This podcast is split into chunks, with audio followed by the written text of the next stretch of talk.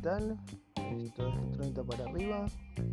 Y hoy les quería traer una recomendación de algo actual que estaba viendo que me gustó muchísimo, que lo pueden encontrar en Netflix.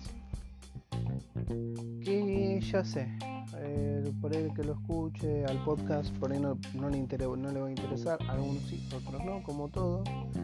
Pero ¿por qué digo no les va a interesar? Porque yo no soy mucho, tengo algunos puntos selectos en lo que es qué cosa el tan amado y tan odiado anime. Bueno, a mí mmm, tienen algunas cosas como los gustos de todos son variantes por situaciones, por eh, ¿cómo podría decir? O como todos los gustos propios, ¿no? Que uno puede llegar a tener, eh, son las diferencias que a uno le gusta. Pero bueno, yendo al tema, yendo al tema, ¿qué es lo que descubrí? Un día me crucé en Netflix con de las listas esas interminables de anime que tanto me recomiendan, eh, no, como yo no soy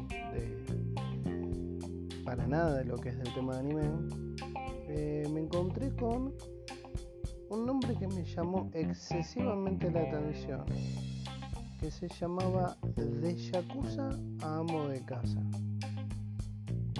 El nombre me partió la cabeza en dos millones de pedacitos. ¿Qué significa Yakuza para los que no sepan o no conozcan la determinación de Yakuza? Es la mafia japonesa. Eh, bueno, este es un anime que me volvió loco. Acaba de salir la segunda temporada. Es espectacular. Eh, ¿Por qué? Cuenta la historia de eh, un personaje que se llama Tatsu, que el personaje lo que era era el asesino número uno de una familia yakuza. Entonces un día este personaje queda malherido y es como que se cansa de todo y al final termina saliendo de lo que es el mundo yakuza. ¿Por qué? Pues me contengo para no spoilear demasiado si ustedes lo pueden llegar a ver. Entonces él conoce una chica y empieza a hacer vida de amo de casa. Pero ¿qué puede hacer un asesino, el asesino número uno de una familia yakuza? Eh, sus conocimientos están completamente basados en ser un asesino, en ser un hombre violento, estándar, de la gente normal. Y acá es donde viene toda la serie y los pasos de comedia que tiene este anime que es espectacular. Graciosísimo a más no poder. Yo soy, a mí me encantan, por ejemplo, las comedias de los malos entendidos. Y acá hay un malentendido constantemente porque el personaje sigue con su tipo de mentalidad, su tipo de vida anterior, que es la que él solamente conoció, que es la de ser un yakuza. Entonces cada cosa que pide lo pide al estilo Yakuza.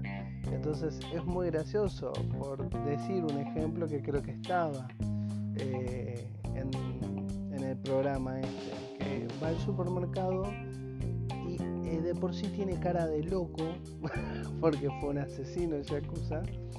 Entonces se acerca a la chica del supermercado y le dice, ¿tienes por favor ese polvo blanco? La cara de loco y todo, y la mujer dice, señor, no sé de qué me, de qué me habla, no, no. Y la mujer de él se acerca por detrás y le dice, no, él está buscando harina.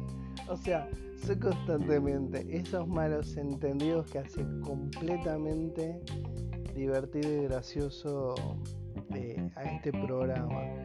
Eh, yo estuve buscando algo de, data, el, el, creador se llama Kousuke Ono, y esto es reciente, eh, porque esto fue, este es un, el creador hace dibujos super realistas para diferentes mangas y con esto es como que la pegó y esto lo sacó por primera vez en el 2018 y es como yo realmente no estoy tanto en el mundo del manga pero bueno eh, sé que ellos tienen una manera para ellos el manga es casi como el diario por ejemplo es algo constante y, tiene una tirada increíble en Japón.